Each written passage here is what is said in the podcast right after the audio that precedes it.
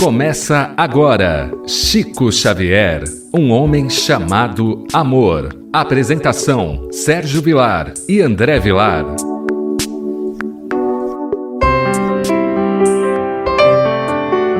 Queridos amigos da Rádio Boa Nova, estamos começando o programa Chico Xavier, um homem chamado amor. Apresentação de Sérgio Vilar e André Luiz Querini Vilar. Como você sabe, nós sempre temos como proposta apresentar a vida e obra de Chico Xavier. Temos o hábito sempre de falar que não é para realçar essa figura no sentido de idolatria, mas é mostrar a importância desse homem.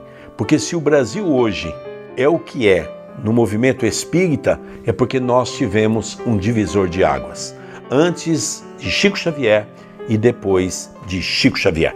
É isso mesmo, André Luiz?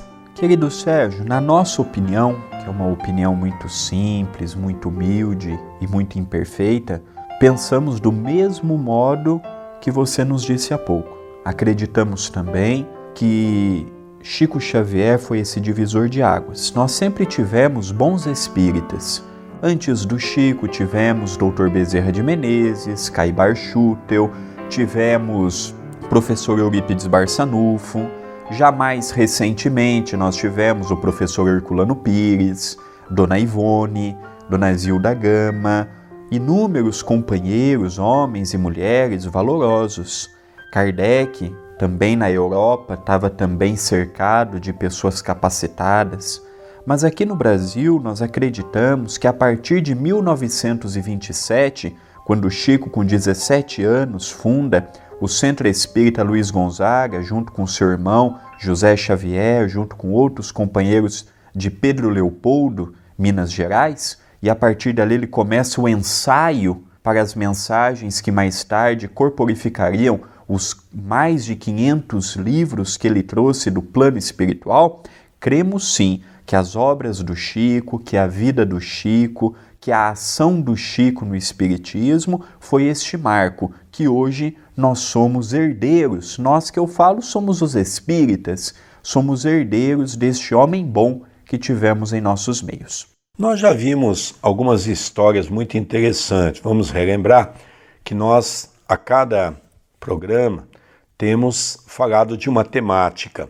Já falamos, por exemplo, da ferida na perna de Moacir. Nós já falamos, por exemplo, do cachorro grande que trazia o fruto de jatobá na boca para que Chico pudesse ter uma alimentação. Nós já alencamos as dificuldades que ele tinha de duas a três surras de vara de marmelo, ainda tinha os garfos pendurados na sua barriga. Então nós já vimos várias histórias. Bom, agora nós vamos começar o momento bom de Chico Xavier. Porque no último programa nós falamos sobre o anjo bom. Então, a mãe, Maria João de Deus, dizia a Chico que um anjo bom iria aparecer na vida dele. Então, o pai de Chico, João Cândido Xavier, conhece Dona Cidária Batista, faz uma proposta de casamento. E a Dona Cidária diz que aceitaria, mas com uma condição: que os nove filhos pudessem ser arrebanhados novamente como família e que ela cuidaria de todas essas crianças. Nós até realçamos, eu e o nosso querido André Luiz, o papel importante de dois espíritos de grande valia, de uma espiritualidade muito grande, Maria João de Deus e depois Dona Cidária Batista, que o Chico começou a tratar como mãe. Bom, reuniu-se toda a família, aquela mulher tinha uma preocupação. Alguns filhos tinham que ir para a escola. Mas como fazer? A vida estava muito difícil. Então eles tinham que fazer algo para poder arrecadar recursos para comprar um material escolar. E aí começou então a ver o que iria fazer. Dona Cidária, ela então, André, falou para o pai, mas também para os filhos, da importância de matricular os filhos num grupo escolar. O pai, André, que tinha uma família muito grande, ele foi consultado até, mas ele disse: Olha, a situação está muito difícil nós não vamos conseguir manter a família. Isso, André, era em 1918. É a época em que foi marcada pela passagem da gripe espanhola. Então, André, repare que o Chico tinha oito anos. porque ele nasceu 2 de abril de 1910. Então essa gripe, André, assolou. Nós vamos ver que alguns anos mais tarde, ela veio também a fazer desencarnar Eurípides Barçanufo. Não vamos se esquecer disso, né? Ela passou pelo Brasil todo. Então, André, foi um momento muito importante para a gente poder entender que esse momento era um momento crucial, mas ao mesmo tempo um momento de muita dificuldade. É importante nós realçarmos, querido Sérgio, que o nosso programa ele é uma continuidade. Quem está nos ouvindo hoje é natural que não vai lembrar o que falamos na íntegra no programa passado. Nós elegemos o livro Lindos Casos de Chico Xavier, escrito por Ramiro Gama, amigo de Chico Xavier, conviveu com Chico em Pedro Leopoldo. Muitas histórias que nós estamos vendo aí foi o Chico que narrou para ele e foi publicado pela LAC de São Paulo. Então, se você não acompanhou os outros programas, nós estamos falando de Dona Cidália Batista, nós falamos da mãe do Chico, que já desencarnou. Se você está em dúvida, vai no canal do YouTube da TV A Caminho da Luz, youtube.com.br TV A Caminho da Luz, assista a playlist com os programas Chico Xavier, Um Homem Chamado Amor, porque o nosso programa ele é de continuidade. O programa de hoje tem a ver com o da semana passada e o da semana que vem tem a ver com o de hoje, é uma continuidade. Se você está em dúvida de como achar o canal do YouTube, de como achar os outros programas, mande uma mensagem para nós pelo Instagram. O Instagram do Sérgio é sergio.vilar.37 ou você manda para mim, arroba André Luiz C. Vilar. Ou você também pode mandar pelo WhatsApp. O nosso WhatsApp é 19 997782794. E aí sim você vai ter um panorama melhor, mais completo do que nós estamos vendo. Dona Cidália Batista tinha uma preocupação que muitas pessoas naquela época não tinham, que era dar uma escola. O meu avô, por exemplo, é de 1930 e não teve oportunidade de estudar também de uma cidade muito pequena, também de uma família muito pobre. Então, essa preocupação de Dona Cidália, de dar pelo menos o básico, a leitura, o entendimento, era uma visão muito bacana. E o pai do Chico, como nós sempre realçamos, era uma pessoa difícil de lidar. Era uma pessoa com uma visão intelectual muito curta, uma visão espiritual muito limitada. E Dona Cidália tinha que fazer todo um trabalho para que ele pudesse compreender o quanto aquilo seria importante para os seus filhos. É interessante, André. Vamos reparar aqui para você poder dar continuidade. Naquele momento, em 1918, pela própria questão da gripe espanhola, era uma época em que o materialismo não era tão exacerbado como é hoje. Então as crises eram mais comuns. E o salário de, de João Cândido, ao final do mês, mal dava para pagar o necessário. Mal dava para pagar a alimentação para manter a família. Eram muitos filhos. Era nove filhos e o Chico já tinha sete anos. O Chico tinha irmão mais velhos. É verdade. Além disso, André, a ponderação do pai é justa. Ele diz: olha, nós não temos dinheiro nem para cadernos, nem para os lápis, nem para os livros, né? Então a madrasta, ela chamou o Chico e começou a ter uma conversa com o Chico. E ela disse para o Chico e para os irmãos: vocês precisam ir a escola. E como não há recursos para isso, vamos plantar uma horta. Adubaremos a terra, plantarei os legumes e você fará a venda na rua, indicando para o menino Chico Xavier. Com o resultado, espero que tudo se arranje. Então, André, veja, ela reúne os filhos e faz essa proposta, que é uma proposta muito interessante, já que o Chico era um dos mais novos, né, André? Dos nove, era um dos mais novos. Então, lógico que os mais velhos não teriam condições de ir para a escola, porque já havia passado a época de ir para a escola. Mas os pequenos, não é? Onde Chico Xavier estava é, nessa lista, ele seria matriculado. Então, olha que interessante a ideia da horta, André. E aqui também nós vemos uma outra visão importante do nosso ouvinte meditar conosco. Hoje em dia, nós temos, pela correria natural dos pais, aquela ideia de dar um valor para o filho no final do mês, para ele poder comprar um lanche na escola, tudo. Só que hoje nós temos visto que muitos pais estão acertando um valor para que o filho arrume uma cama, para que o filho cate as necessidades do cachorrinho. E a criança vai crescendo com aquela ideia de que tudo que faz tem um valor. E quando o pai não dá ou a mãe não dá, também não vai fazer. Aqui nós vemos o oposto. Dona Cidália pegou os grandes para poder adubar a terra, para poder semear, para poder irrigar. Pegou os menores, como Chico, para poder pegar a cestinha e sair na cidade de Pedro Leopoldo vendendo as hortaliças. É isso que é educar um filho. Não é dar de mão beijada. O Chico, com 7, 8 anos, ele não ficou refém do trabalho castigo, do trabalho escravo, não teve o momento do seu lazer, não.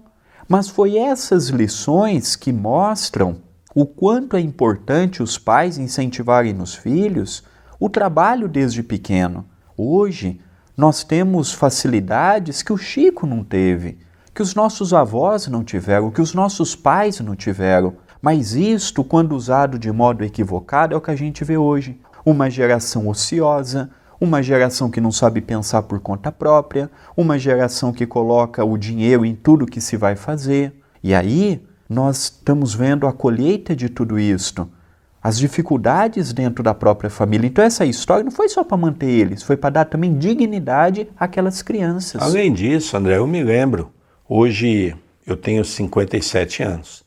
Há 50 anos atrás, com 7 anos de idade, eu já, junto com muitos jovens na capital de São Paulo, nós pegávamos uma sorveteria, uma caixa de isopor, pendurava no nosso pescoço e saíamos à rua vendendo picolé.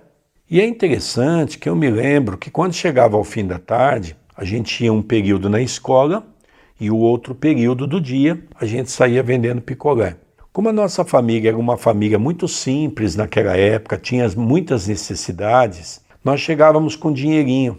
E mamãe então falava: ai que bom. Então pegava aquele dinheirinho que sobrava da venda, que era o lucro, que era o nosso trabalho, e a gente então ela pedia para comprar um pouquinho de carne, que era mistura para comer com arroz. Que era luxo naquela época. Às vezes não tinha nem feijão. Então é interessante, André. Eu estava agora recentemente em Rio Verde e fui falar numa comunidade muito simples, muito pobre, voltei a relembrar as minhas origens quando criança, e falando com aquelas mães que eu percebia que poderia ser a minha mãe que estava aqui naquele meio, daquela época que nós vivemos na infância. E eu contei a história de um dia que eu tenho isso muito guardado no meu arquivo mental. Mamãe fez uma sopa de fubá, uma sopa muito rara, aquela sopinha rarinha, né? e ela colocou um ovo para cozinhar no meio e depois pegou aquela pouca sopa, pôs em quatro pratos. Papai havia ido trabalhar à noite, era jantar, e eu lembro-me que ela cortou aquele ovo em quatro partes, pôs uma em cada prato, e todos perceberam que ela colocou tudo que havia na panela. E eu me lembro que eu fiz uma pergunta a ela, mamãe, mas a senhora não vai comer? E ela me deu uma resposta muito interessante. Ela me deu uma resposta Ai, meu filho, eu não quero não, eu estou com muita dor de cabeça. E logicamente, com o depassar do tempo, eu fui compreender que não era uma dor de cabeça. Se ela dividisse em cinco, talvez não sobraria para nós termos o mínimo necessário para poder dormir com uma certa alimentação. E foi interessante que depois que eu contei isso, André, pelos trabalhos que nós temos hoje na área assistencial, no carro voltando para a sede onde nós estávamos, que era o evento, uma senhora perguntou para mim assim, olhando para mim: Olha, o que você contou é história, né, Sérgio? Não é verdade, não. E aquilo me chamou muita atenção. Eu disse: Não, é minha história mesmo, é um pedaço da minha história, de uma infância muito difícil. Mas, como eu disse lá, nunca faltou amor, nem por parte de meu pai, nem por parte de minha mãe. É o que a gente percebe aqui, que a dona Cidária fez com que o João pudesse restituir aquilo que ele não tinha feito nesses últimos anos com os filhos, que era dar amor. Então, aquela alma boa fez com que ele também pudesse amar um pouco mais aquelas crianças. Então, o Chico tinha esse aconchego, apesar de que nós vamos ver um pouco à frente que Chico também sofreu muito, André. Chico sofreu muito com o pai porque o pai era um ser muito simples, vamos dizer assim, ignorante, não é? Porque quando a gente fala ignorante, parece ser uma pessoa mal, não é. Ignorante é exatamente a ausência de conhecimento. O pai de, de, Chico também cometeu muitas atrocidades, não tão violenta quanto a dona Rita de Cássia, mas também nós vamos ver que a imposição que o pai fez um pouco à frente, onde o Chico trabalhava 16 horas por dia, e as pessoas vão compreender isso, era um sofrimento muito grande. Mas é interessante, André, que quando ela faz essa proposta, né? Então, é, o Chico logo foi dizendo: Olha, pode contar comigo que eu estou à disposição. Bom, ela foi então, fez a plantação da horta. Em alguma semana, o Chico André, ele já saía às ruas de Pedro Leopoldo com um cesto de verduras à cabeça. Então a gente vê, André, que hoje muitas das nossas leis são equivocadas. Porque nós podemos hoje num país como o nosso, país de terceiro mundo, nós não podemos ser comparados aos países europeus, onde as crianças são têm de tudo, se os pais não podem dar, o Estado dá, como a gente vê nos países da Europa. Não adianta nós queremos implantar leis no conselho do do menor, do adolescente, da criança, semelhado aos países ricos. É verdade também que o Estado tem que preservar as crianças para que não haja um trabalho escravo, para que não haja uma deturpação da atividade do menor, da criança. Mas nós temos que achar meios, porque trabalhar nunca foi e nunca será um peso. Você mesmo falou de algo muito importante, a ociosidade. Quantas crianças hoje não podem trabalhar por força de lei? mas pode ficar nas ruas fazendo o papel de aviãozinho, que é distribuir drogas. Ou seja, se nós não soubermos usar numa sociedade as crianças para fazer algo que elas possam se sentir importante, a rua vai ensinar essas crianças a serem importantes. Então hoje, André, nós vemos isso que é muito importante, porque nós sempre falamos nos programas que a gente faz, André, sobre o Chico. Cada lição do Chico é uma lição para o nosso momento atual. Cada lição do Chico, o que o Chico viveu, é para nos ensinar. O Chico não morreu por ter saído com um cesto na cabeça aos oito anos de idade, vendendo verdura na rua. Pelo contrário, deu a ele dignidade, deu a ele a certeza de que ele era importante para a família. Olha que ponto importante, André. Com certeza. Essas histórias do Chico nós não podemos deixar com que caia no anonimato. Por isso que quando André Marusso, que dirige a TV Mundo Maior, que dirige a Rádio Boa Nova, a qual agradecemos sempre pelo carinho que tem para conosco, nos lançou este desafio de, de falar do Chico, é um desafio muito grande, mas é prazeroso. Nós não podemos omitir, nós não podemos deixar numa época em que, até dentro do próprio Espiritismo, tem se sofisticado tanto as ideias, tem se sofisticado tanto as atividades e a simplicidade está saindo. O gostoso de entrar num centro espírita não é ver ele todo bonito, é ver um abraço, é você falar com pessoas que têm alegria de dar um passe, vontade de estar tá ali. Então nós vemos por estas histórias, como a de hoje, como as dos programas passados, histórias que servem para nós. E isto mostra a figura de um pai, de uma mãe, os educadores de dar dignidade, religiosidade, incentivar o trabalho, incentivar a ser um homem de bem, a ser uma mulher de bem. Podemos sim desejar que o nosso filho tenha um bom emprego, um bom ordenado, mas também é necessário que desejemos que seja um cristão, uma pessoa que, quando casar, tenha uma conduta correta, quando forem pais, mães, tenha uma atitude correta, preparar para o lar, preparar para ser um, um esposo digno, uma esposa digna, então essa história aí, ela não é uma história para nós ouvirmos e ficarmos com piedade do Chico, olha que coitado. Não, porque quem ganhou foi o Chico. Quem ganhou foi a família do Chico. Quem teve a oportunidade de estudar foi eles. Não olhar com aquele olhar de piedade, olha que judiação, uma criança andar com oito anos de idade com um cesto na cabeça, podia estar descansando, podia estar isso. Não. Ele ocupou o tempo, ele aproveitou e sentiu a alegria de poder ajudar os seus irmãos. É interessante também nós analisarmos, ao querido rádio ouvinte, que há um fato muito importante nessa história que nós estamos contando. É que, logicamente, o trabalho dignifica. Mas o André fez uma menção que nós não podemos deixar de fazer um complemento de tal é a sua importância. É a questão religiosa. Eu me lembro quando criança, todos os domingos pela manhã, não tinha essa história, ah, deixa a criança descansar, porque durante a semana trabalhou, vendeu sorvete. Não. No sábado, vendia sorvete o dia todo, não é?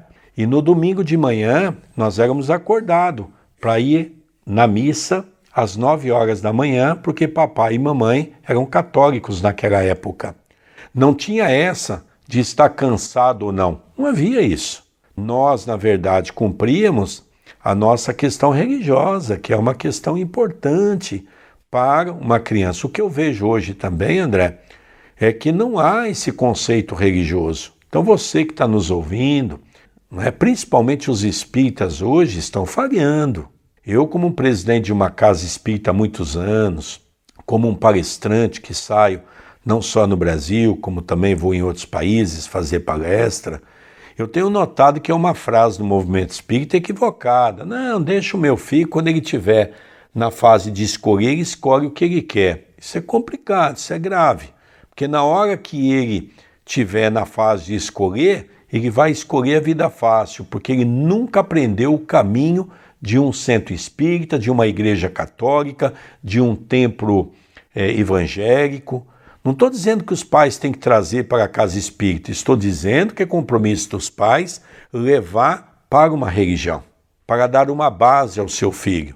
Isso é compromisso dos pais e é o que nós estamos vendo faltar hoje.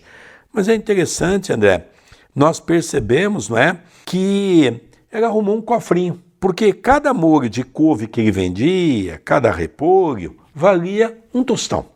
O que, que ela fez? Ela arrumou então esse cofrinho e colocava no cofrinho todo esse produto financeiro que era oriundo da questão das vendas.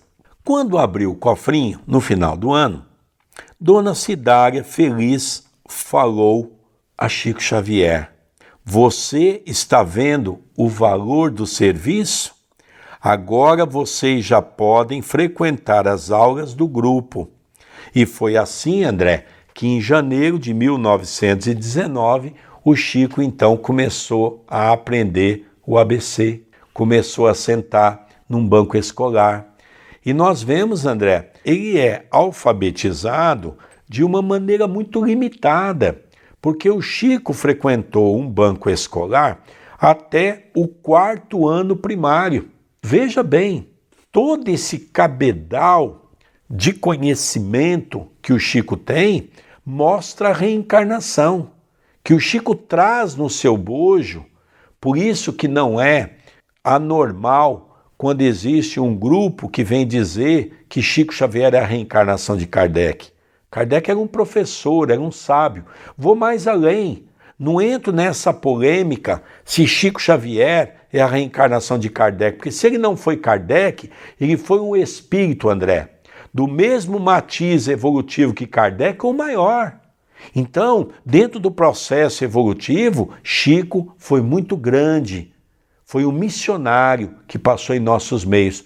Você, no programa anterior, se não me falha a memória, André, você chegou a dizer uma coisa muito interessante com referência a Chico Xavier, que ele não entra naquele processo do livro dos Espíritos, uma reencarnação programada ou uma reencarnação compulsória. Chico é uma reencarnação missionária, convidado por Jesus para implantar nas terras de Santa Cruz o Evangelho Redivivo. Queridos amigos, estamos encerrando o programa Chico Xavier, um homem chamado amor, todos os domingos às seis e meia da manhã, aqui pela Rádio Boa Nova. E todas as segundas-feiras, às sete horas da manhã, está disponível no canal do YouTube da TV A Caminho da Luz, youtube.com TV A Caminho da Luz. Mande a sua mensagem pelo Instagram, o do Sérgio é sergio.vilar.37 Siga o nosso querido Sérgio, o meu é arroba André Luiz C. Vilar. Venha participar, conosco destas redes sociais. Queridos amigos, nós vamos encerrando o programa Chico Xavier, um homem chamado amor, apresentação de Sérgio Vilar e André Luiz Querini Vilar. Até o próximo programa e um beijo no seu coração. Até o próximo programa. Você acompanhou Chico Xavier, um homem chamado amor.